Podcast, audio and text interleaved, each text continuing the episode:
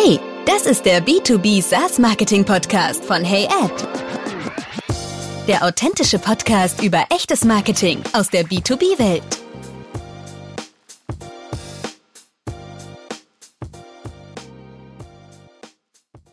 Hey zusammen, hier spricht mal wieder Maximilian Eiden. Diesmal war Monika Voth zu Gast bei mir. Sie ist Growth Marketing Lead bei White42. Wir haben darüber gesprochen, dass wenn sich das Mindset über das heutige B2B-Marketing verändert, verändert sich damit auch die Strategie. Dadurch auch die Ziele, wie zum Beispiel Umsatz, angepasst natürlich an die heutige B2B Buyers Journey. Das heißt, wir haben darüber gesprochen, der Weg von Performance-Marketing getriebenen Strategien zu der Nachfragengewinnung und was die Herausforderungen auch waren. Also du hast mir ja erzählt, Monika, ihr habt ja den Switch gemacht von Performance Marketing, was ja meistens auch ein Teil einer Lead-Gen-Strategie ist, zu Demand Generation. Ihr seid ja immer noch ein bisschen in diesem Integrierungsprozess. Aber was war jetzt letzten Endes überhaupt der Grund, dass ihr gesagt habt, wir denken darüber nach, diesen, diesen Weg zu finden von Lead Generation oder von Performance Marketing zu Demand Generation? Und was waren damit auch anfänglich die, die größten, vielleicht drei größten Herausforderungen? Genau, und zwar, ich glaube, für uns gab es so drei fundamentale Dinge, die diesen, die diesen Wandel ausgemacht haben. Zum einen ähm, haben sich die Ziele verändert, mhm. ähm, natürlich auch Kundenzentriertheit. Ich glaube, darüber spricht jeder, aber das wirklich in seiner Strategie auch mit, in, zu, äh, mit zu integrieren, ist nochmal eine andere Geschichte. Und Kosten, einfach weil wir auch in einem sehr kompetitiven Markt unterwegs sind. Mhm. Ähm, wenn ich da mal kurz einzeln drauf eingehe, also Ziele zum Beispiel, man kennt es ja ganz traditionell, wenn man Lead Nurturing macht oder wenn man eher darauf fokussiert ist, ja. ähm, versucht man eben eine bestimmte Anzahl an Leads zu gewinnen oder man hat irgendwie eine bestimmte Anzahl an Marketing Qualified Leads, man übergibt es dann an Sales und dann wird eigentlich nicht mehr großartig darüber nachgedacht, so man hat seinen Part irgendwie mehr oder weniger erledigt.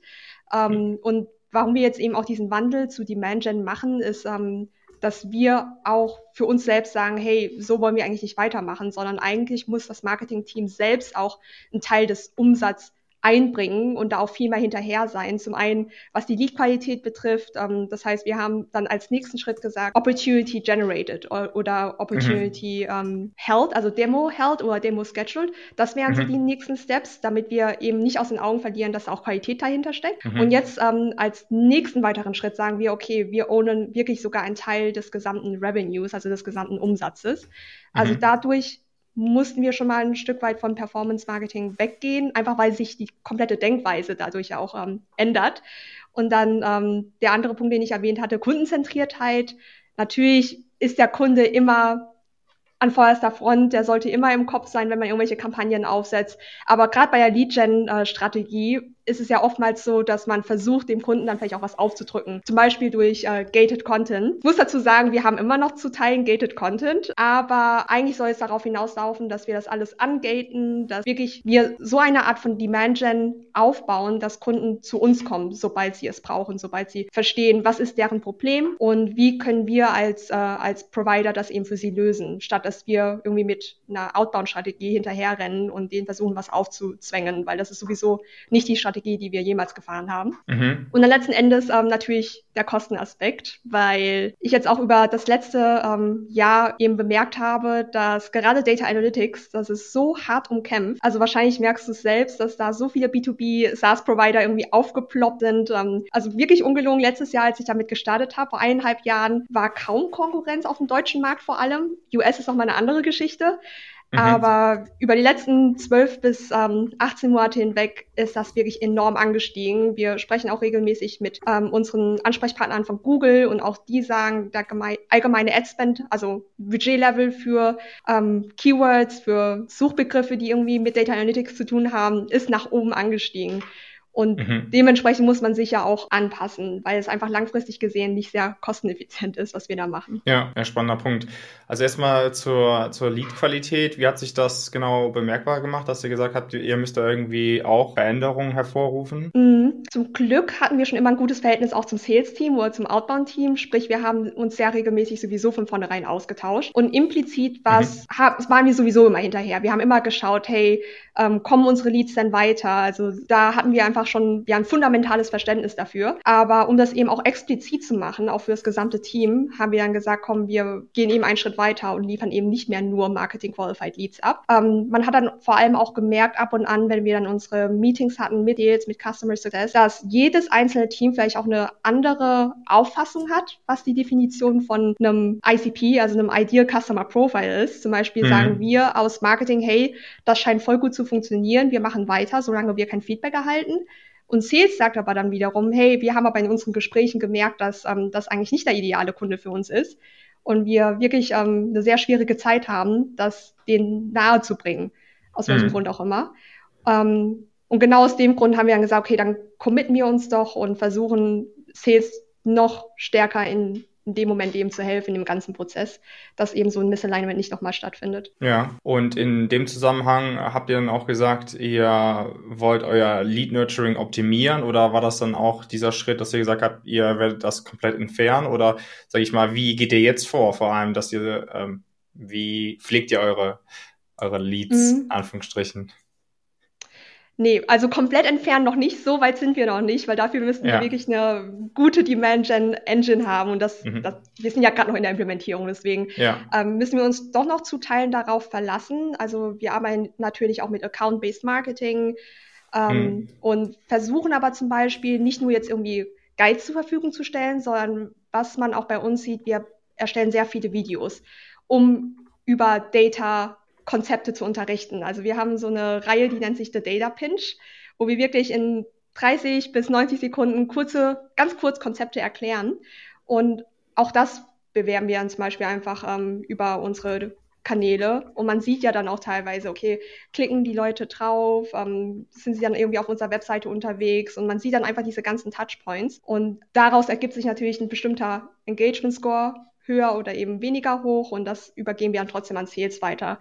Also komplett aufgegeben haben wir das noch nicht, aber wir wollen eigentlich dahin kommen, dass wir das weniger brauchen. Okay, also das heißt, äh, was äh, macht ihr jetzt weniger, was vorher nicht war? Weil es klingt nach dem typischen Lead-Scoring-Modell, Prozess, um es nachher, wie du sagst, an Sales weiterzugeben, um dann Outbound-Aktivitäten eigentlich zu starten. Also zu Anfang haben wir wirklich alle Leads rübergeschoben, zum Beispiel jeder Lead, ja. der irgendwie wirklich einen konkreten Touchpoint mit uns hatte, da sollte Outbound hinterher telefonieren, auch wenn jetzt mhm. noch gar kein ähm, Intent quasi da war. Und darauf zum Beispiel fokussieren wir uns jetzt weniger, sondern wenn jetzt jemand bei uns irgendwie schon mal einen Touchpoint hatte, sagen wir mal vor Monaten irgendwie einen Guide runtergeladen hat, auf einmal sehen wir ihn wieder auf unserer Webseite ähm, irgendwie für mehrere Wochen, mhm. dass er da verschiedene Seiten sich anschaut, Pricing anschaut.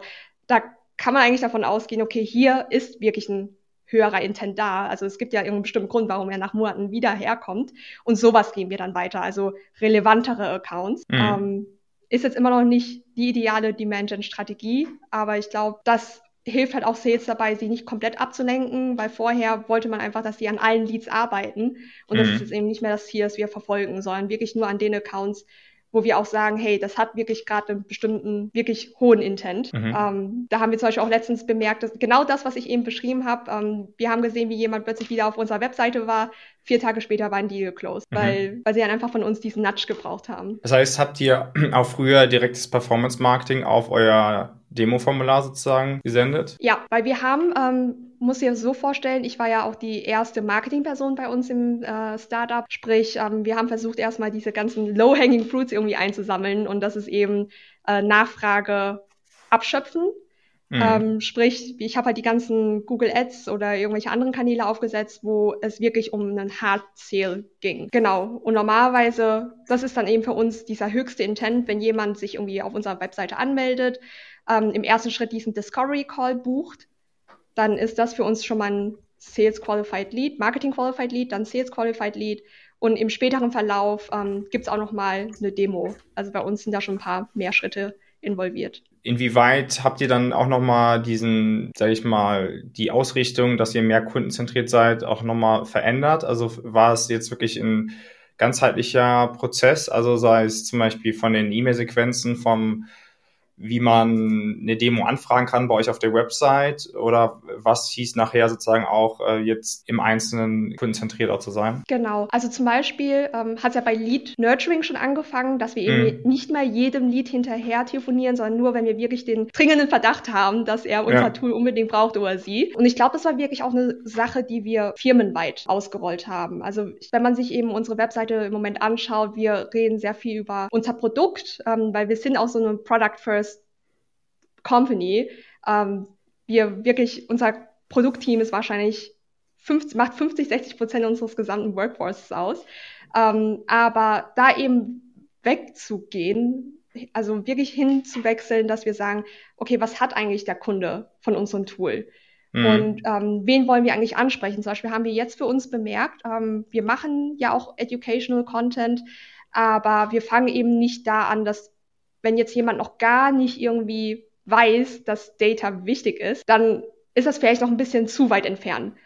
Mhm. Für unser Tool zumindest, weil unser Tool ist ja trotzdem auch schon ein bisschen entwickelter. Es ist jetzt, es ist bis zu einem gewissen Grad Plug and Play, aber man muss trotzdem wissen, wie man, also Grundkonzepte von Data sollte man kennen, ähm, um überhaupt damit arbeiten zu können. Und dass wir jetzt eben sagen, okay, wir wissen ganz genau, wir, wir wollen jetzt nicht educaten im Sinne von, was ist Data, was kann ich mit Data machen, sondern man braucht schon ein Grundverständnis dafür. Und dann geht es eher um die Fragen, wie mache ich zum Beispiel Data Modeling oder wie mache ich bestimmte, wie setze ich bestimmte Use Cases um für mhm. zum Beispiel E-Commerce? Ähm, wie berechne ich eben ein Lifetime Value oder ähm, ja, Churn Rate oder solche Geschichten. Mhm. Und dass wir dafür eben dann Content produzieren. Und ja. das dann eben auch auf unserer Webseite ausspielen. Also dieser Shift findet auch gerade statt. Dafür entwerfen wir auch demnächst eine komplett neue Webseite. Das heißt, aktuell macht ihr, habt ihr organischen Content, erstellt organischen Content und auch äh, bezahlten Content? Genau, beides. Okay.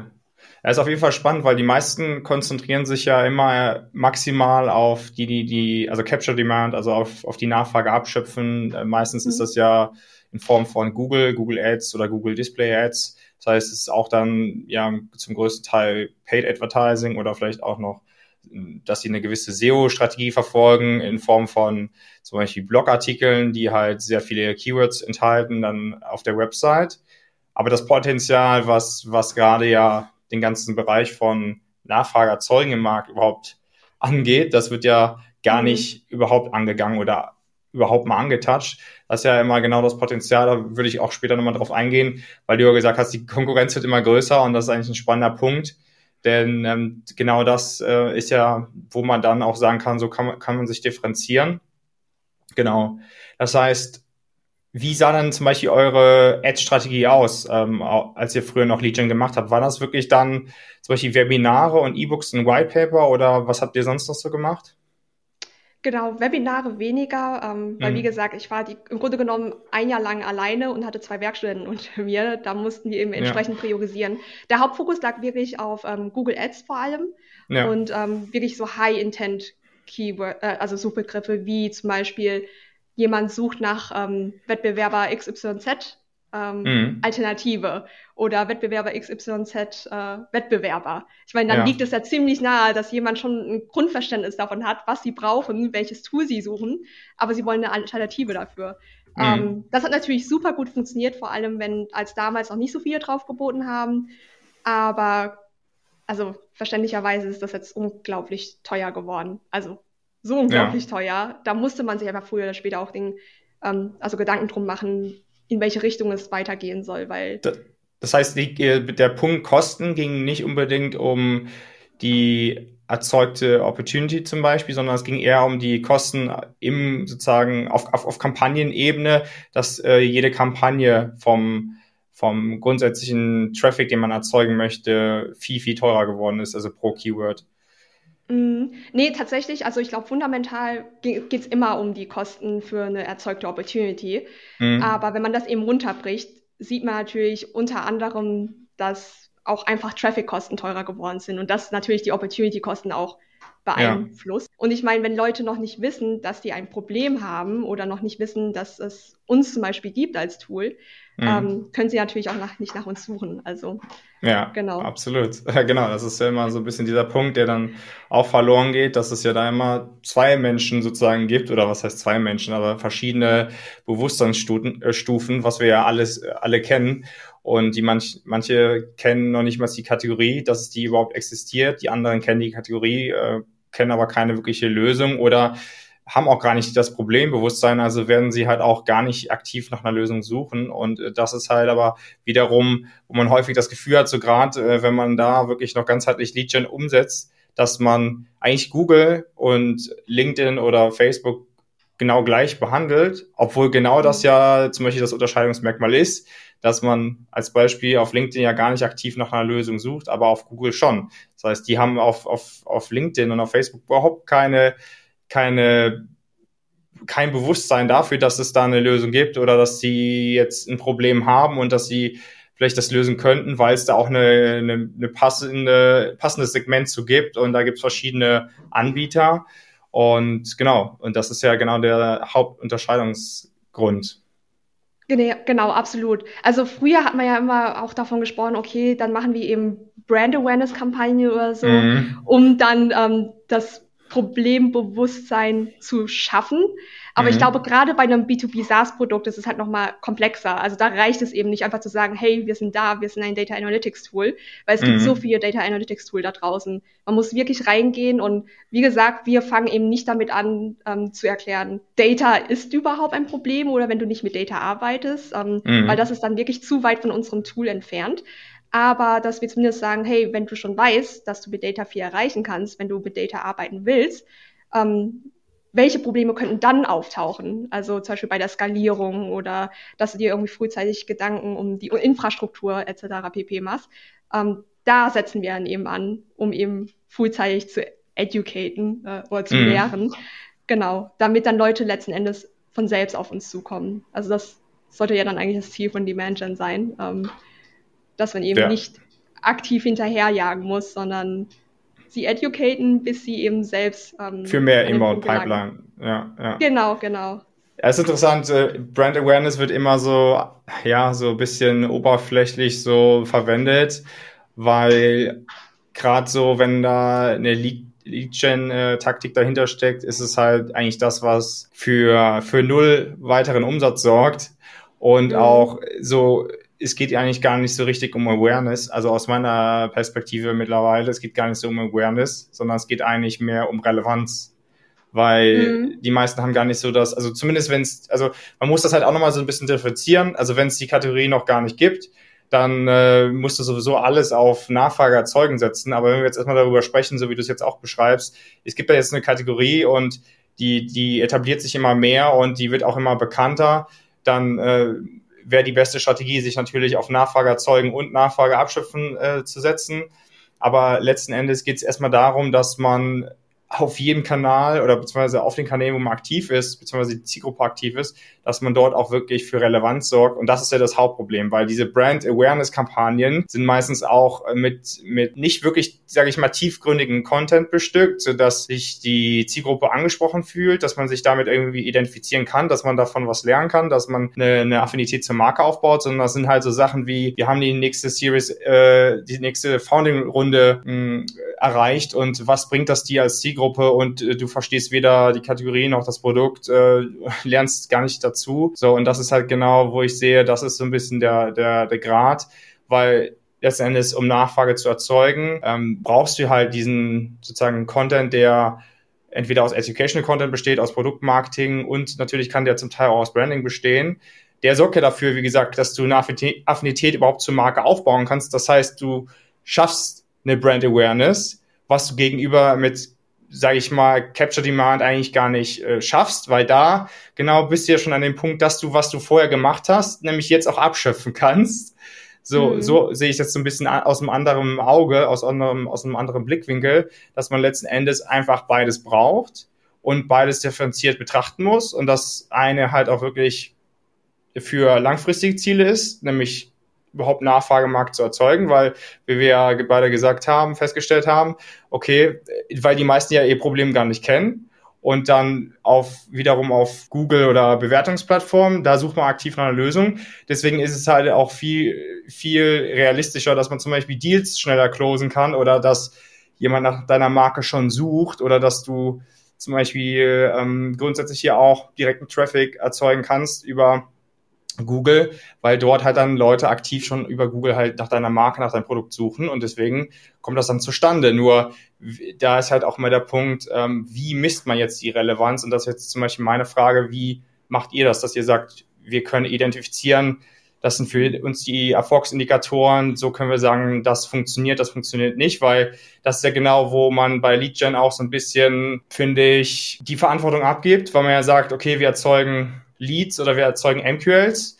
Aber wir können gar nicht genau sagen, was zum Beispiel unsere Kundenakquirierungskosten sind. Wir können gar nicht sagen, was es uns auch kostet von zum Beispiel Google Display Ads ähm, bis zu einer erzeugten Opportunity, was uns das kostet oder wie viele von, von den Demo-Anfragen, die von den Google Display-Anzeigen erzeugt wurden, wie viel überhaupt zu einer Opportunity geworden sind. Das ist ja eigentlich die Herausforderung. Mhm. Also, ich meine, wir verfolgen das sowieso über unser internes Dashboard. Ich meine, als Data ja. Analytics Unternehmen sollte man sowas sicherlich haben. Ja. Ähm, das heißt, wir haben eigentlich sowieso von vornherein immer auch als wir zu Anfang nur Leads oder MQLs ähm, getrackt haben, haben wir aber trotzdem mhm. mal geschaut, wie weit ähm, trippelt das eben runter und zwar wirklich mhm. kohortenbasiert und nicht einfach nur time-based, dass wir wirklich schauen, okay, ein Lead kam zum Beispiel in diesen Monat rein, in welche Stages ist es dann gekommen, ähm, wurde wirklich eine Demo gehalten letzten Endes, wurde daraus ein Kunde. Also diesen gesamten Funnel, der wird sowieso von uns verfolgt.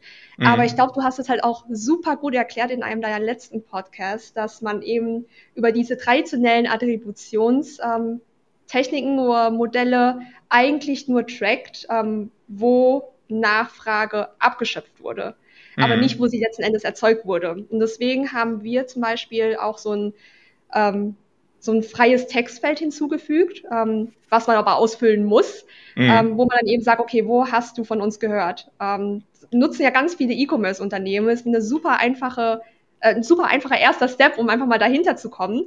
Aber ich finde, das allein hat uns schon mega geholfen, weil wir sehen immer öfters, okay, es kommt aus LinkedIn Organic. Weil was wir zum Beispiel wissen, dass gerade aus dem ähm, Data-Bereich auch viele User zum Beispiel auf LinkedIn gar nicht wirklich mit Posts interagieren oder das ähm, sharen, sondern sie kopieren vielleicht den Link und schicken das weiter. Also mhm. man, das ist dieses genannte, sogenannte Dark Social, was man aus den USA jetzt so oft hört. Man sieht mhm. nicht wirklich, was gemacht wird, kann es daher nicht tracken. Aber dadurch, dass wir dieses freie Textfeld haben, können wir jetzt eben doch nachvollziehen, okay, sie haben irgendwie angeblich zumindest ähm, zuerst von uns über LinkedIn gehört oder wir sehen jetzt auch ähm, erste Erfolge über YouTube, dass da organisch was reinkam durch diese ganzen Data Pinch Videos. Ähm, mhm. Also ich glaube, darauf muss ich mich auch ein Stück weit verlassen können, dass das eben mit integriert wird ähm, und dass wir das eben dem gegenüberstellen, was das eigentliche Attributionsmodell sagt. Und ansonsten ähm, merke ich auch, wenn wir auf Konferenzen oder Events unterwegs sind, dass wenn ich sage, hey, ich bin hier von Y42, dann kommt immer mal wieder auf, oh, ihr seid die mit den Videos. Oder ich habe von euch gehört, weil ich dieses Video gesehen habe. Also mhm. das ist jetzt natürlich nur eine kleine Basis und ich habe es jetzt nur von ein paar Leuten gehört, aber es ist trotzdem ein Indikator dafür für mich, dass ähm, das in die richtige Richtung geht. Und ähm, dass wir damit wirklich schon langsam anfangen, die man Gen eben zu betreiben. Ähm, ja. Zumal es ja auch wieder gespiegelt wird in diesem freien Textfeld. Absolut, ja. Das ist nämlich ein guter Punkt, äh, um vielleicht auch hier noch mal für die Zuhörer, Zuhörerinnen so nochmals zu nennen. Wahrscheinlich habe ich das schon öfters mal erwähnt, aber erstens ist es gut, dass du es erwähnt hast in der letzten Folge mit genau äh, Attributionssoftware sorgt eigentlich nur dafür, um zu visualisieren, was die Nachfrage erzeugt hat. Und dann hast du ja genau diesen Gap sozusagen von First Touchpoint bis Demo Sign Up, sagen wir jetzt mal. Und da ist ja die Frage, wie kann man das Ganze auch attribuieren? Also so wie kannst du das schon frühzeitig erkennen und äh, sozusagen optimieren, justieren?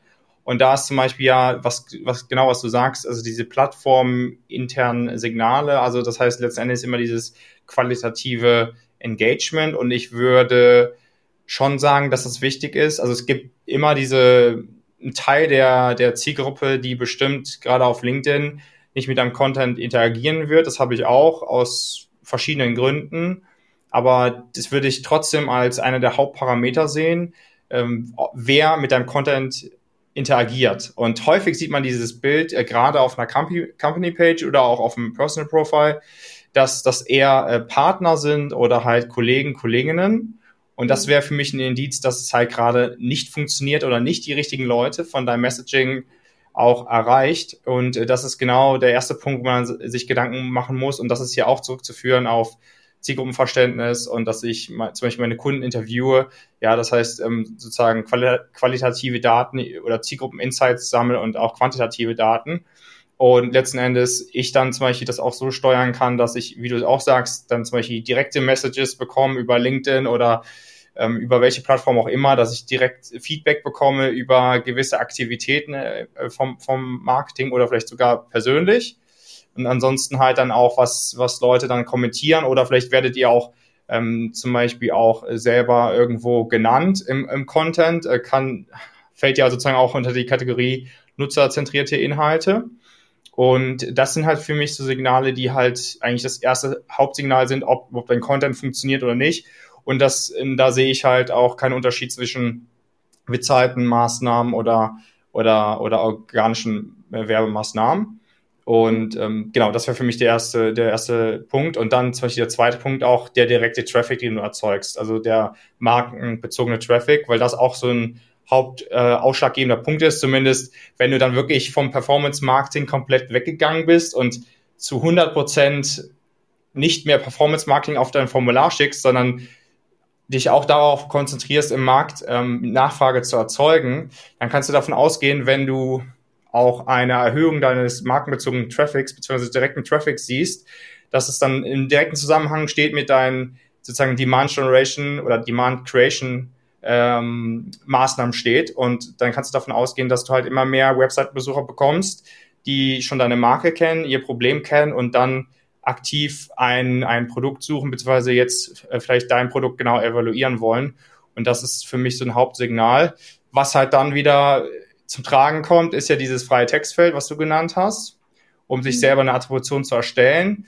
Was das Problem ist oder was ich auf jeden Fall nicht empfehlen kann, wenn man halt immer noch Lead-Gen äh, fährt, die Strategie fährt und, und äh, Performance Marketing auf das Formular direkt schickt, dann hast du das Problem der qualitativen Aussage dieses freien Textfeldes, weil es halt keine, keine Personengruppen sind, die wirklich Bezug zu einer Marke haben, zum Produkt die, und all diese Dinge, die wir schon angesprochen haben. Und das führt dann dazu, dass es ein bisschen sehr, ja, eigentlich, manche sagen, okay, mein Demo-Formular zum Beispiel, ähm, weil wir jetzt das freie Textfeld als Pflichtfeld hinzugefügt haben. Wie, wie bist du auf uns aufmerksam geworden? Da geht zum Beispiel unsere Conversion runter oder zum Beispiel wir bekommen ganz komische Aussagen, die irgendwie nicht zu dem passen, was die, die Marketingmaßnahmen äh, halt betreffen. Und der größte Indikator, dass sozusagen auch von den vorrangigen Marketingmaßnahmen irgendwas nicht stimmt, ist, wenn die Aussagen in dem freien Textfeld genau die gleichen sind oder sehr, sehr ähnlich sind zu dem, was die Attributionssoftware sagt. Dann spricht das dafür, dass du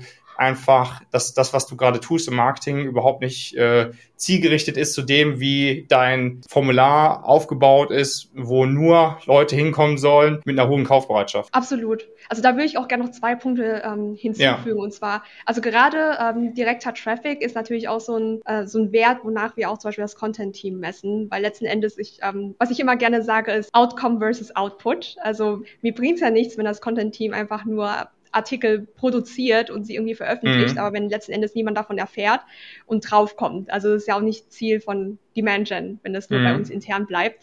Um, ähm, und deswegen, was wir zum Beispiel auch ganz um, ähm, stark beobachten, ist, wenn wir Blogartikel verfassen und die auch noch zusätzlich auf Medium zum Beispiel veröffentlichen, sehen wir jetzt mittlerweile, dass damit sehr stark interagiert wird und zwar wirklich von relevanten ähm, Zielgruppen. Also dass dann irgendwie ein Data Engineer oder ein Data Analyst was dazu sagt und sagt, hey, das ist wirklich guter Content, das hat mir was gebracht.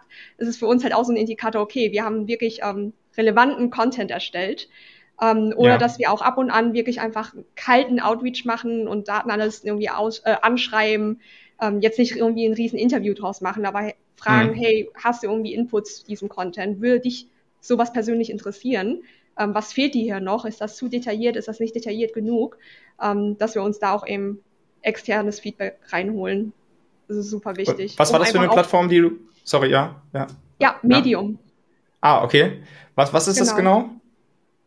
Ähm, Medium ist eigentlich nur so eine Art Publisher-Plattform. Also jeder kann da drauf, jeder kann irgendwie Blogartikel ähm, ja. veröffentlichen. Ähm, genau, am Anfang war bei mir einfach die Sorge, okay, ist es irgendwie Duplicate Content? Wir wollen ja nicht irgendwie, dass der Crawler denkt, wir verbreiten hier überall unsere Texte. Aber mhm. es gibt Möglichkeiten, technische Möglichkeiten, das so umzusetzen, dass erkannt wird, dass der Original-Blogartikel eben bei uns liegt und bei Medium ist es halt einfach nur so ein Distributionskanal.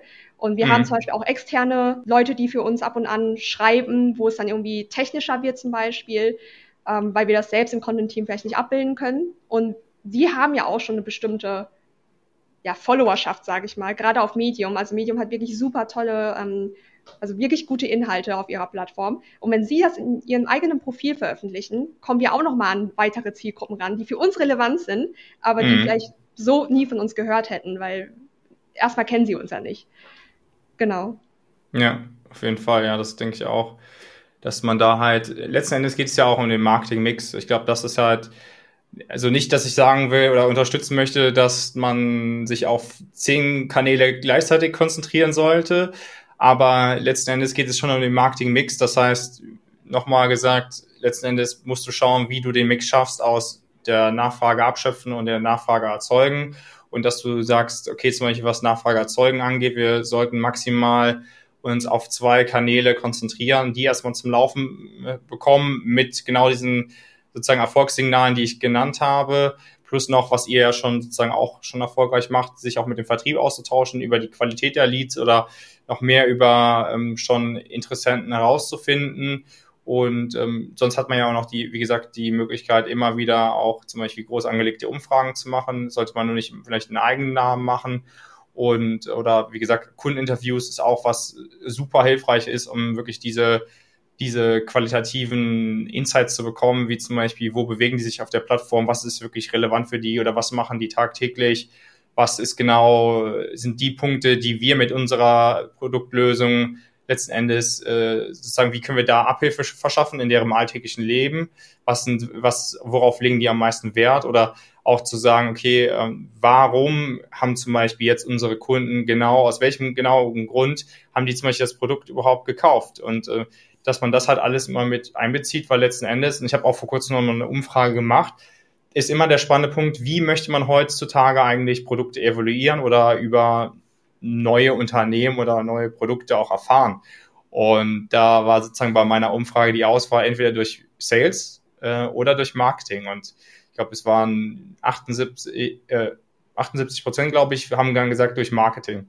So, das fand ich nochmal spannend, hat mich nochmal bestätigt, mhm. indem das halt auch Kaufentscheidungen oder also Kaufentscheidungen durch Marketing herbeigeführt werden, die sozusagen die Pipeline, also wie du Opportunities erzeugst, durch Marketing herbeigeführt werden sollte oder auch wird, wenn du halt Demand Generation ganzheitlich umsetzt und letzten Endes auch Marketing dafür verantwortlich ist, dass du die Lead-Qualität sozusagen unter Kontrolle hältst und äh, genau das auch hier steuern kannst. Entweder weil du dir aus der Vergangenheit Informationen ähm, einholst, woher auch immer, und damit sozusagen die zukünftigen Marketingmaßnahmen steuern kannst, oder dass du zumindest sagen kannst, was war denn jetzt erfolgreich und was nicht. Denn ich sage immer, das größte Potenzial liegt eigentlich darin, äh, nämlich genau mit dem Material, mit dem, was man gerade macht, einfach das zu optimieren und oder zum Beispiel das Budget anders zu verteilen, als dass man sagt, man muss jetzt noch woanders investieren oder man muss jetzt doch mal zehn Experimente machen auf, äh, ja, wie, wie genannt, halt zum Beispiel acht anderen Kanälen, weil das ist eher der Indikator, dass schon sowieso irgendwas nicht richtig funktioniert.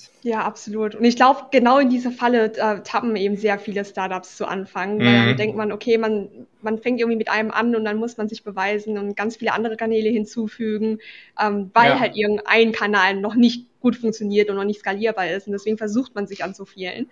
Ähm, aber man muss natürlich entsprechend priorisieren, also sich immer wieder vor Augen führen, okay, was ist es eigentlich, was ich erreichen will? ähm, mhm. und dafür eben eine ganzheitliche Strategie ausbauen, statt dass man irgendwie versucht, alles zu machen und dann ist irgendwie. Ja, man sucht, glaube ich, nach einer, nach einer Abkürzung. Ich kenne das ja von, äh, von, mir selber, von meiner Agentur. Ähm, jetzt ist es über anderthalb Jahre schon, dass ich meine Agentur habe. Und ja, ich denke auch, wenn ich jetzt mal so zurückblicke, ich glaube, ich würde mich auch so nochmal ertappen, dass ich da das eine oder andere auch mal ausprobiert habe. Aber auch eher, ich, ja, ich könnte, das wäre jetzt auch vielleicht eine Ausrede für mich selber, dass ich mich selber in Schutz nehme, aber ich habe mal manchmal auch das eine oder andere ausprobiert, dass ich sagen kann, nachher bei meinen Kunden, äh, da, da habe ich einfach schon einen gewissen Erfahrungsschatz und kann das direkt beurteilen, anstelle von, dass ich immer sage, nee, habe ich keine Ahnung von. Aber trotzdem, ja, versucht man, glaube ich, immer die Abkürzung zu finden. Und das ist halt auch, wo man dann zumindest denkt, dass als Startup, und da habe ich halt eine andere Perspektive als viele andere, ähm, dass man mit Marketing auch starten sollte. Und viele starten ja auch gerade bedingt durch die Investoren oder den Geschäftsführer, starten ja erstmal mit Vertrieb, weil es ja darum geht, eine gewisse ähm, ja, Umsatzzahl zu erreichen, eine gewisse MQL-Anzahl zu erreichen. Und da ist man so getrieben von dieser, von dieser quantitativen Zahl, dass man irgendwie alles versucht, um irgendwie diese Zahl zu erreichen, um dann sozusagen von den Board Members, von den Investoren, von den Geschäftsführern irgendwie die Erwartungshaltung äh, zu erfüllen. Und ich glaube, das ist dann, was auch dazu führt, irgendwie zu sagen, naja, TikTok ist jetzt der neue Trend, das scheint irgendwie cool zu sein und da müssen wir sein.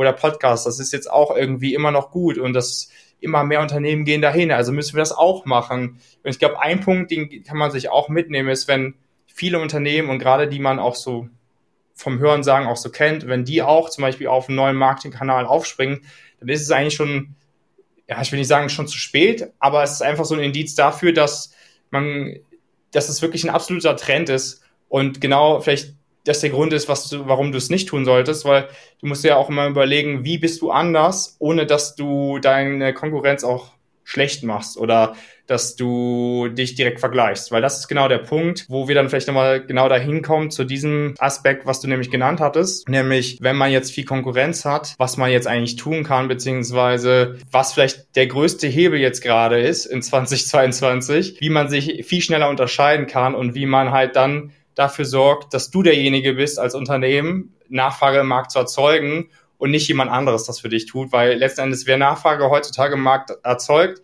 der ist halt, oder das Unternehmen ist halt wirklich die gewinnende, ähm, die gewinnende, äh, das gewinnende Unternehmen. Mhm, absolut. Was man ja im Moment voll oft hört, ist eben Thought Leadership.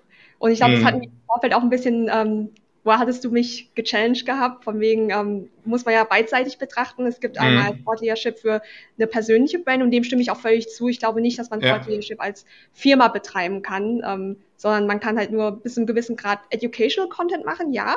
Ähm, das geht über die Firma, aber wenn man wirklich sich etablieren will als Experte, ähm, etc., dann muss es wirklich von, von einer Person kommen. Ja. Ähm, und man sieht, das ist immer so ein stärkeres Thema, auch auf LinkedIn. Es gibt ja die ganzen LinkedIn-Business-Influencer. Mhm. Ähm, und dann, ich meine, ich glaube, an sowas hat man zum Beispiel vor drei, vier Jahren noch gar nicht gedacht, dass man als B2B-Unternehmen zum Beispiel mit Influencern kollaboriert. Mhm. Ähm, weil letzten Endes, was machen diese Influencer? Es sind ja auch keine konventionellen Influencer. Das sind ja selbst Leute, die irgendwie ein Startup haben oder ein Unternehmen mhm. haben oder irgendwie schon ein gewisses Positioning in ihrer äh, Branche haben.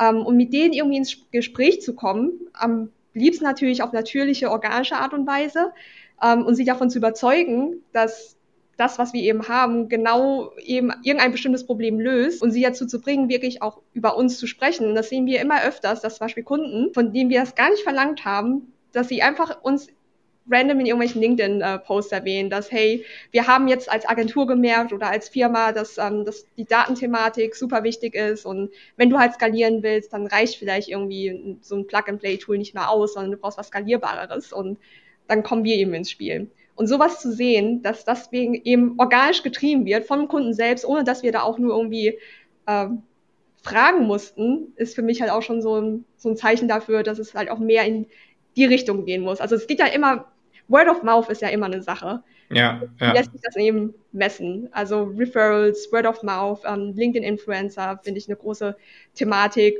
Und ich stimme dir zwar zu, dass wir natürlich tendenziell eher uns auf wenigere Kanäle fokussieren sollten, also so das Core-Team.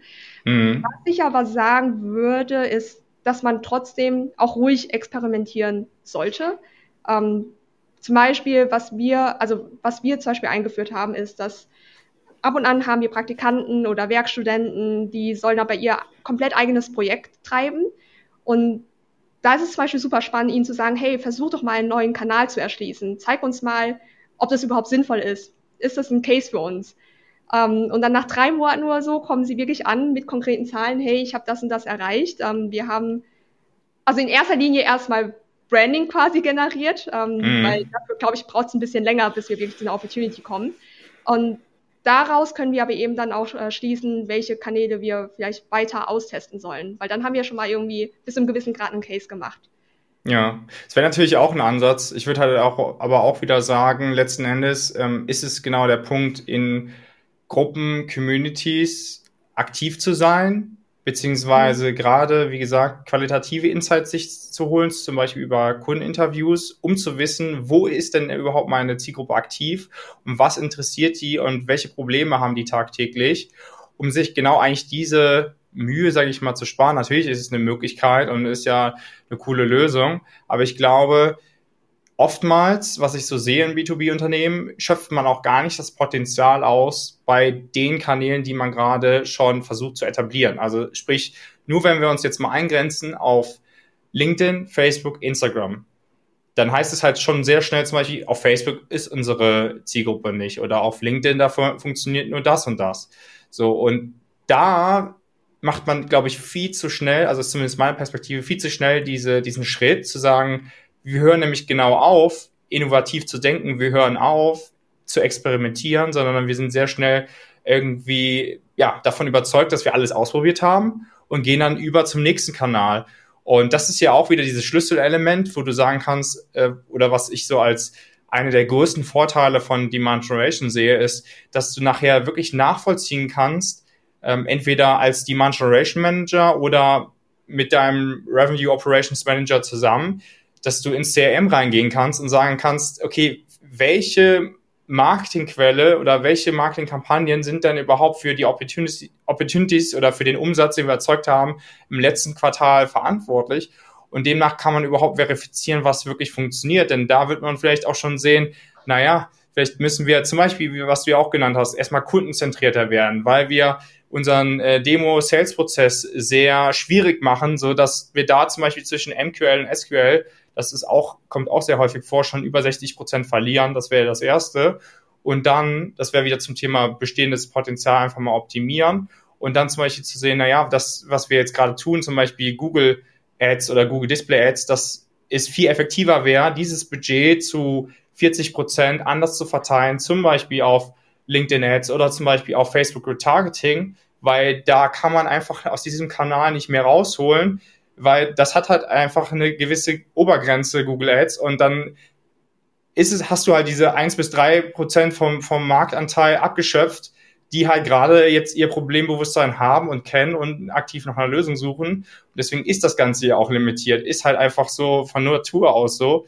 Und deswegen würde ich halt immer das so sehen, ist halt meine Meinung. Ja, absolut. Also genau, ich will ja jetzt auch nicht einfach losrennen und äh, so komplett random ja. Experimente ähm, ja, ausprobieren, sondern dem ist natürlich schon zugrunde gelegt. Ähm, wir haben auch regelmäßig irgendwie Umfragen innerhalb unserer Plattform oder des mhm. Tools, mhm. wo wir auch den Kunden fragen, nach worauf immer wir jetzt irgendwie Input brauchen. Und darauf basieren wissen wir eben, okay, sie befinden sich zum Beispiel eben auch auf Facebook. Ähm, also gerade viele E-Commerce-Startup-Gründer, wenn sie selbst dann äh, Facebook-Ads schalten, sind sie eben auch auf Facebook unterwegs. Ich weiß, dass viele B2B SaaS-Marketer dann sagen, nee, Facebook klappt nicht, probieren wir erst gar nicht aus. Aber ähm, da habe ich auch gesagt, nee, unsere Daten sagen eben was anderes. Ähm, es funktioniert, vielleicht jetzt auch nur für Retargeting, aber es funktioniert. Also letzten Endes werden eben äh, Opportunities daraus generiert. Von daher gibt es gar keinen Grund, das irgendwie abzuschalten oder Budget runterzusetzen, sondern vielleicht sollten wir sogar mehr Budget darüber shiften, weil wie du schon sagtest, Google Ads hat halt wirklich irgendwann auch einfach seine Grenzen erreicht. Also ja, ja. Und dann ist es einfach wirklich nur, weil voll oft denkt man ja, oh, gerade die Geschäftsführung, man kann sehr viel Geld reinschmeißen und dann skaliert sich das einfach mit. Das funktioniert mhm. halt nicht. Und eins, äh, ein Punkt auch äh, zum Thema Skalierbarkeit. Die Market Generation ist super, nämlich zu 100% skalierbar und Lead Generation ist überhaupt nicht skalierbar, bedingt dadurch, dass du diese äh, quantitative Zahl immer erreichen musst, zum Beispiel in Form von MQLs pro Monat. Und von daher ist das ganze System auch gar nicht äh, skalierbar. Plus, dass du, was du sagtest, die Kosten werden immer höher und sozusagen auch die Zeit, um überhaupt den, den Invest, den man getätigt hat in Form von Personal oder von zum Beispiel Werbebudget, dass man das ja auch wieder reinbekommt. Also das darf man ja auch nicht vergessen. Und von mhm. daher ist es der Punkt, dass äh, da genau ja die Kosten immer höher werden, immer höher werden. Und da muss man halt auch schauen, dass man ja ja auch letzten Endes zum, zu, passend zum ACV, zum Jahresvertragswert, ja auch in dem Rahmen sich bewegt, dass das Ganze ja auch wirtschaftlich ist. Also klingt, glaube ich, so ein bisschen offensichtlich oder rein logisch, aber das ist halt immer so ein Punkt, den, den muss man wirklich, und da seid ihr vielleicht mit eurer Datenplattform auch einfach ähm, einen Schritt voraus, dass ihr dann halt sagen könnt, okay, das sind unsere Kosten und dann amortisiert sich das nach zum Beispiel zwölf Monaten und so weiter. Und letzten Endes kostet uns zum Beispiel eine qualifizierte Opportunity von Facebook oder so so und so viel. Aber unser ACV ist halt dreimal so hoch, also ist das total in Ordnung. Aber wenn man dann so hört, okay, zum Beispiel Amortisationszeit von ähm, von, von äh, LinkedIn Ads ist zum Beispiel drei bis fünf Jahre und der ACV liegt nur bei 1500, dann ist es halt einfach äh, eigentlich ein, ein, eine Marketingstrategie, die praktiziert wird, die eigentlich ins Leere läuft, weil du damit super unwirtschaftlich bist. Nee, absolut. Dem kann ich wirklich zu 100 Prozent zustimmen. Es wird immer noch viel zu oft danach geschaut, okay, ähm, wo sind meine äh, Opportunity-Kosten eben am geringsten. Aber mhm. dann wird einfach nicht weiter geschaut, okay, was ist, was ist dann eben der durchschnittliche ACV? Und dann kann es vielleicht auch auf dem einen ähm, Kanal mal höher sein an den Kosten, aber wenn die Opportunity-Kosten, äh, wenn der ACV entsprechend viel höher ist, dann ist das auch völlig mhm. okay. Also solange sich das amortisiert, in einem Rahmen, der eben für das eigene Unternehmen Sinn macht. Und was habt ihr euch jetzt so vorgenommen, vielleicht für das, für bis zum Ende des Jahres oder so grundsätzlich? Was habt ihr gesagt? Was, wo wollt ihr vielleicht noch besser werden oder wo seht ihr jetzt so für euch noch das, das größte Potenzial, wo, wo ihr vielleicht auch noch mehr äh, Fachkräfte, also wo ihr euer internes Team ausbauen wollt. Wie sieht das so da bei euch aus? Mhm. Also gerade was das Team betrifft, suchen wir aktiv auch nach einer Marketing Ops slash Revenue Operations Stelle. Mhm. Ähm, genau, einfach weil das quasi bisher bei mir lag. Also einfach als erste Person muss man natürlich irgendwie alles Mögliche können, Tracking und Analytics und ähm, ja. alles zugleichen. Das ist ja auch super wichtig, wenn man Demand Gen macht, aber ähm, irgendwann stellt sich eben auch die Frage, was kann vielleicht jemand besser machen, wenn ich eben mich auch operativ ein bisschen zurückziehen muss, um auch vielleicht strategischer zu denken, ähm, dann macht es einfach langfristig keinen Sinn, dass ich mich ähm, mit solchen Themen auf so einer Detailebene eben befasse. Mhm. Ähm, sprich, das ist auf jeden Fall so eine Stelle, die ähm, bei uns als nächstes ansteht. Und ansonsten glaube ich generell, ähm, ich hatte halt sehr viele Werkstudenten und Praktikanten jetzt in diesem Quartal, also mhm. muss man verstehen, bei uns das Quartal oder das Jahr fängt erst im Februar an, deswegen ist alles ein bisschen versetzt. So. Genau, aber ähm, wir haben halt sehr viele Experimente gefahren und natürlich bin ich wieder ein Stück weit äh, in diesen diese Falle getappt, von wegen, ich probiere zu viele Dinge aus, weil wir halt mhm. halt auch das Feedback bekommen haben, okay, Kunden finden das interessant, Kunden ähm, haben sich irgendwie diese Kanäle angeschaut und jetzt möchte ich eigentlich wieder Sachen ja wegschneiden quasi und mich refokussieren, dass wir wirklich eher schauen, dass die Kanäle, die wir haben, dass wir daran weiterarbeiten und skalieren, weil sie sind jetzt mhm. auf einem mhm. guten Niveau. Aber ich bin schon der Meinung, dass man dann noch ein bisschen was rausholen kann. Und statt jetzt irgendwie neue Channels irgendwie reinzuholen, wie Twitter-Ads, was bei uns irgendwie anstand, mhm. ähm, dass wir dann doch sagen, okay, komm, lass uns das irgendwie verschieben, depriorisieren und ähm, die anderen jetzt so weit optimiert haben, dass wir sagen, okay, damit können wir leben und dann können wir weitere Sachen vielleicht testen. Ja. Und vielleicht wie brauchen wir dann dafür auch eine neue Vollzeitperson. Also das ja. kommt ja auch noch dazu. Wie, wie kam das mit den äh, Werkstudenten? Also war das, ähm, dass die auf euch zukamen oder habt ihr aktiv welche gesucht? Und was ist denn generell so eure Hiring-Strategie so ähm, grundlegend, wenn ihr jetzt sagt, okay, gerade im Zuge von der Umstellung zur Demand Generation, hat das dann auch äh, Veränderungen von den geplanten Positionen ähm, zugrunde gelegt? Oder? Auf jeden Fall, weil ich meine, ursprünglich, was ich mir vor eineinhalb Jahren gedacht habe, ähm, ja. dass wir irgendwie ein Performance-Marketing-Team groß äh, aufbauen oder dass wir, also viele andere Stellen schaffen, aber nicht so sehr mit dem Fokus auf Demand Gen oder Growth Marketing selbst. Mhm. Und das hat sich zum Beispiel verändert. Also wir haben auch vor kurzem wirklich eine Growth Marketing Managerin reingeholt, ähm, die sich eben genau mit solchen Themen befasst, auch ähm, ein Stück weit mit äh, RevOps. Und die Working Students sind dem geschuldet. Also zu Anfang war es eben so, dass es hieß, okay, kannst du erstmal reinkommen, wir müssen erstmal schauen, ob Marketing für uns Sinn macht. Was mhm. ich per se schon mal eine ganz lustige Aussage finde für B2B-SaaS-Unternehmen. ähm, natürlich haben wir relativ schnell gemerkt, dass es Sinn macht. Ich kam erstmal rein, ich habe halt Performance-Marketing-Expertise, habe quasi so diese Low-Hanging Fruits eingesammelt Mhm. Und ähm, habe aber dann relativ auch schnell gemerkt, dass das eben nicht mehr so kosteneffizient ist, dass wir eigentlich auch mehr Richtung Content gehen sollen, nur halt Demand Gen.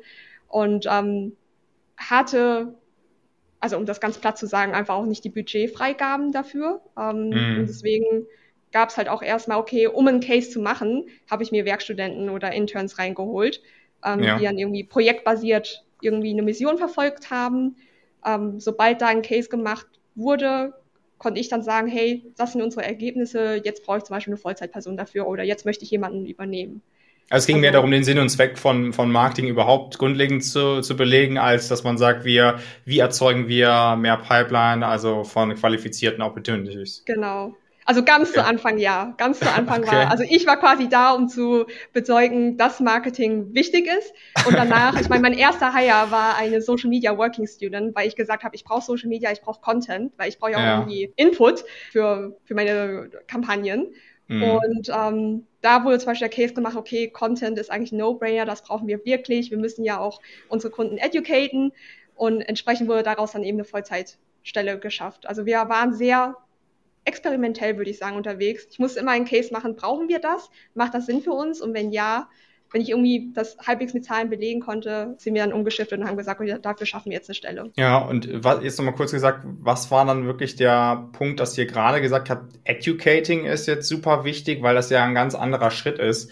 Gerade wenn man so performance getrieben ist, dann geht es ja immer darum, so, ja, so schnell wie möglich eigentlich erstmal Informationen zu sammeln und möglichst dann schon mal einen Datensatz anlegen und dann verschiedene Sequenzen Automation äh, zu erstellen oder erstellen zu können. So, wie, wie war dann der, dieser Gedanke überhaupt zu sagen, also war das wirklich, dass ihr dann nur durch das in, An in Anführungsstrichen nur durch das Kundenfeedback beziehungsweise diese Outreaches dann so mitbekommen habt, das ist für die, für die Zielgruppe auch super wichtig oder wie kam das dann wirklich zustande? Das kam tatsächlich ähm, über Sales. Also dadurch, dass wir uns ja von vornherein immer sehr stark mit Sales ausgetauscht haben, mhm. wurde relativ schnell klar, okay, vielleicht kommen sie rein, vielleicht führen sie auch irgendwie erste Gespräche mit uns, aber das mhm. Grundverständnis ist eben nicht da. Wozu brauchen sie überhaupt ein Data Analytics Tool zum Beispiel? Mhm. Ähm, und dann, also direkt da nach dem ersten Gespräch wussten wir eigentlich, okay, wir müssen die Leute einfach besser educaten. Ähm, mhm. Weil so hat sich natürlich auch die gesamte, der gesamte Sales-Zyklus äh, sehr stark in die Länge gezogen, beziehungsweise es wurde sehr viel Energie reingesteckt, um zu versuchen, sie zu überzeugen. Und letzten Endes hat es dann vielleicht doch nicht geklappt. Und dann auch zum Thema Kundenzentriertheit. Ähm, ich meine, letzten Endes wollen wir natürlich auch nur Kunden haben, die wirklich einen Value in unserem Produkt sehen. Ähm, wenn das nicht der Fall ist, also ich, wir sind alle keine Fans davon, irgendwas zu verkaufen, was unsinnig ist, was nicht nötig ist. Und entsprechend haben wir eben gemerkt, dass ähm, die Kunden, die wirklich am zufriedensten mit unserem Tool sind, sind wirklich die, die auch von vornherein konkret verstanden haben, was unser Tool löst, was ist, was deren Problem eigentlich ist und wie sie ihr Problem auch mit unserem Tool lösen können. Und die, die ja vielleicht zu Anfang weniger zufrieden waren, die, die hatten dieses Verständnis, glaube ich, gar nicht. Ähm, manche sind auch einfach reingekommen, haben gesagt, hey, wir wollen data-driven sein, das ist gerade super in auf LinkedIn, ich mache keine Witze. ja, ja. Und ich will jetzt unbedingt ein Data-Tool, dabei habe ich noch gar keine Daten. Also, und wir mussten quasi davon abhalten, unser Tool zu holen, weil wir gesagt haben, Leute, das macht keinen Sinn. Bitte lasst uns mhm. doch mal sprechen, sobald ihr wirklich Daten habt. Also, das, das, da haben wir den auch gemerkt. Also Education ist nötig, weil es hätte überhaupt keinen Sinn gemacht, dass sie das Ding jetzt reinholen dann hätten sie einfach nur dafür bezahlt, ohne dass wirklich Value daraus entsteht. Und das sind dann wahrscheinlich auch die ersten, die dann abspringen werden, weil natürlich könnte ich denen auch nicht verübeln. Ja, spannende Insights auf jeden Fall, die du da jetzt mitgebracht hast und äh, war eine coole Konversation. Ich denke, wir sind jetzt am Ende angelangt unserem, unseres Podcasts. Vielleicht hast du noch eine abschließende Frage an mich oder einen abschließenden äh, Gedankengang? Ja, also grundsätzlich, ich meine, das hast du auch schon ein paar Mal angesprochen, ja. dass die Man-Gen an sich ja ein sehr ein großer Begriff oder ein breiter Begriff ist. Mhm. Ähm, wie könntest du das vielleicht nochmal aufgreifen? Also wo fängt für dich wirklich die Man-Gen an? Ähm, vor allem auch, was ist jetzt irgendwie der Unterschied zu Demand Gen in Deutschland und das, was man so in den USA hört, weil da wird zum Beispiel ja ganz oft der CEO irgendwie vorne dran gesetzt, der dann wöchentlich irgendwie einen Podcast raushaut. Ähm, so wird ja dort Nachfrage kreiert. Und ich glaube, so sehr sehe ich das in Deutschland noch nicht. Siehst du ja. das also, auch, genau, dass also, in die Richtung gehen? Ja, also der Punkt ist einfach, ähm, ich will jetzt, da könnten wir jetzt auch noch sehr lange drüber sprechen, aber ich glaube, was du genau genannt hast, ist erstmal, dass Demand Generation überhaupt noch nicht so etabliert ist im deutschsprachigen Raum oder auch im, im Dachraum und sich häufig auch noch hinter einer angeblichen Demand Gen Taktik eigentlich äh, Lead Gen verbirgt und man auch zum Teil denkt, dass man dass zum Beispiel Demand Generation eigentlich dasselbe ist wie Lead Generation, nur klingt besser und ist vielleicht ein bisschen ja anders. So äh, zum Beispiel eine Top-of-Funnel-Strategie, also lass uns dann Brand Awareness machen. Oder dass man zum Beispiel sagt, na ja, wir nehmen jetzt zum Beispiel Teile aus Demand Generation und, in, in versuchen das zu implementieren und den, den Rest lassen wir aus, was auch gar nicht funktionieren kann, wie zum Beispiel, wenn du nur äh, zum Beispiel diese selbst erstellte Attribution, also sprich dieses freie Textfeld in dein Demo-Formular mit einfügst und den Rest aber nicht abänderst, dann wirst du halt auch nur, sage ich mal ganz doof gesagt, äh, Müll in, dein, in deine Auswertung bekommen. Also das, das bringt halt nicht viel, weil die davorstehenden Marketingmaßnahmen gar nicht angepasst sind an das grundlegende, an die grundlegende Philosophie. Das heißt, man kann halt einfach, oder ich aus meiner Perspektive, aus meiner Erfahrung würde sagen, die Demand Generation ist ein ein, ein holistischer Ansatz, ein ganzheitlicher Ansatz. So, dass äh, es vom ersten Touchpoint bis äh, zum gewonnenen Kunden geht, dass es dafür sorgt, dass du nicht nur ein, ein gutes Marketing-Sales-Alignment schaffst, wa was ja bei Lead Generation immer noch dieses ist ja immer dieses Silo-Denken und gegeneinander und unterschiedliche Ziele, sondern du hast auf einmal gemeinsame Ziele. Du veränderst auch deine Hauptmetrik, an der Marketing gemessen wird. Du veränderst die Erfolgsindikatoren, die frühzeitigen Erfolgsindikatoren beziehungsweise die Signale, wie du äh, deine Marketingstrategien überhaupt auch ja, optimieren kannst. Und ähm, zum Beispiel auch dieses freie Textfeld hilft dir halt super gut, um zu bestätigen, was du halt tust, was gerade dieser Bereich ähm, Nachfrage angeht. Denn das ist nicht dafür da, dass du zu deiner, zu deiner Führungskraft gehst, zu deinem CMO oder zum CEO und sagst, hier, wir haben jetzt 46 Sign-ups von, von LinkedIn und, und 43 ja vom, vom Podcast. Das ist für dich, um, um die, dass du überhaupt strukturell und, und strategische Entscheidungen für Marketing treffen kannst und dass du halt auch wirklich in diese Schiene gehst, dass du dich immer mehr und mehr in den, in den, in die Schuhe des, des Kunden versetzt. Und das heißt, wo möchten die Informationen beziehen? Wie möchten die Informationen beziehen? Was ist für die wichtig? Was können wir für die tun? Und nicht, äh, wo können wir aktiv werden, dass wir möglichst schnell Daten sammeln, um der Zielgruppe Kaufbereitschaft zu unterstellen, um dann eine Automation zu äh, starten, um dann irgendwie eine gewisse Anzahl von äh, nicht qualifizierten Käufern in unser System zu bringen, was nachher dazu führt, nur viel Arbeit und am Ende kommt eigentlich gar kein Umsatz bei rum, was dazu führt, dass wir das Hauptziel vorher wieder noch steigern müssen und noch verdoppeln müssen und wir müssen unseren Umsatz verdreifachen, vervierfachen nur niemand interessiert sich eigentlich bei Lead Generation für Umsatz, sondern nur für eine Anzahl von Kontakten, Leads oder MQLs. Und das ist halt, das ist halt ein, ein, eine Veränderung. Dieser Shift von Lead Generation zu Demand Generation ist ein Shift, das mir nochmal so richtig bewusst geworden jetzt in den letzten Monaten, ist ein, eine große Veränderung für ein Unternehmen. Und ich glaube, das ist so die Hürde, die das mit sich bringt, womit dann halt äh, sozusagen viele vielleicht auch hapern, dass ja nicht nur zu präsentieren, was vielleicht der Sinn und Zweck ist, sondern auch, wie es funktioniert, wie man es natürlich auch in der Praxis umsetzt, nicht nur wie die Theorie vielleicht lautet und wie diese Strategien sich auch differenzieren, weil gerade so große CRM-Konzerne, die haben ja auch ihre eigenen äh, Schulungssysteme und so weiter. Du kannst Zertifikate belegen und vor kurzem habe ich erst noch gehört, wie dann wieder ein Lead definiert wird und das ist einfach nur äh, ja ein gesammelter Datensatz von einem E-Book so ungefähr war glaube ich der Wortlaut und das ist ja kein Lead, das ist einfach nur ein, ein wirklich ein Datensatz, so ein, ein nicht interessierter Person.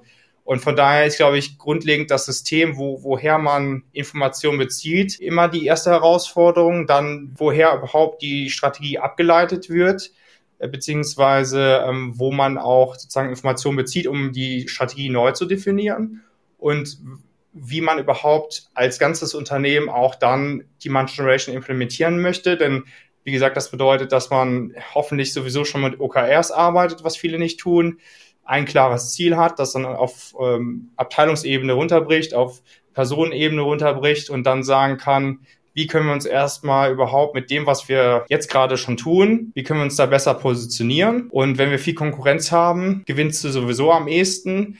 Wenn du anfängst, äh, Nachfrage zu erzeugen und dich weniger darauf konzentrierst, Nachfrage abzuschöpfen, ja, du kannst damit schneller Ziele erreichen, aber gerade im Zuge von im sehr starken, umkämpften Markt wirst du halt nur gewinnen können, wenn du dich wirklich mal auf Nachfrage äh, erzeugen konzentrierst, weil das halt 98 Prozent in deinem Markt bestimmt nicht tun werden. Und das ist so das Alleinstellungsmerkmal. Und da brauchst du dich auch nicht vergleichen, sondern musst halt anfangen, wirklich dieses kundenzentrierte Marketing, nenne ich es mal, an den Tag zu legen. Und das bedeutet zum Beispiel in erster Linie auch zu sagen, naja, unser Messaging, wenn es nicht funktioniert, tut das vielleicht auch erstmal weh, aber wir können es ja immer ändern. Das heißt, Marketing ist ja auch der kontinuierliche Prozess, sich weiterzuentwickeln, weiter zu lernen. Also jemand, oder wenn man denkt, im Marketing hätte man ausgelernt, ich glaube, das ist eine Fehlannahme. Und sich auf Studien von so Analystenfirmen ähm, so ein bisschen zurückzulehnen oder darauf zu stützen, ist auch sehr schwierig, weil die halt auch oft gesponsert werden von großen äh, Plattformen von Martech-Anbietern. Und von daher ist da halt auch die grundlegende Herausforderung, wie weit man denen äh, nämlich letzten Endes vertraut, weil das ja auch das große Interesse ist, auch wieder mehr Technologie zu verkaufen, mehr Software, wie zum Beispiel dann ABM-Tools oder so. Aber grundlegend sind ja diese Tools gar nicht ausgerichtet an das heutige Kauf- und Konsumverhalten. Und das ist ja, was die Demand Generation gerade tut. Und wie gesagt, das ist halt so ein krasser Umstellungsprozess, dass du es halt runterbrechen musst und, und schauen musst, was funktioniert und was nicht in erster Linie.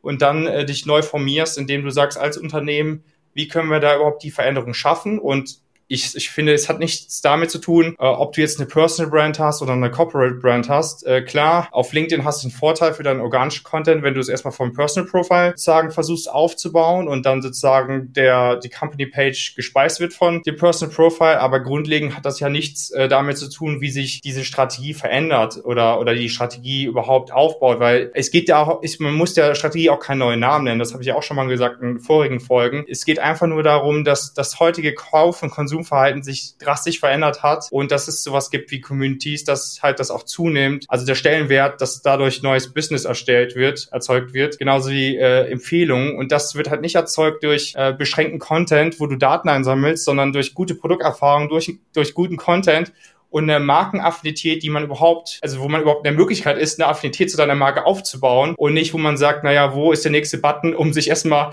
anzusubscriben, also abzumelden von der E-Mail-Liste, weil du gar keinen Bock mehr auf die hast, weil du jeden, jede Woche ähm, zehn E-Mails bekommst. Absolut. Ja, vielen Dank nochmal für die Zusammenfassung. Gerne, Mega. kein Problem. Ja, danke, dass du da warst. Vielen Dank dir auch. Hey, danke nochmal fürs Zuhören. Wir haben vor paar Tagen auch die 1000 Abos geknackt. Das freut mich sehr. Und wenn dir dieser Podcast gefällt oder speziell diese Folge, dann lass mir gerne auf Spotify oder iTunes eine Bewertung da. Das war dein B2B SaaS Podcast von Hey Ed. Danke fürs Zuhören. Wir freuen uns, wenn du beim nächsten Mal wieder mit dabei bist.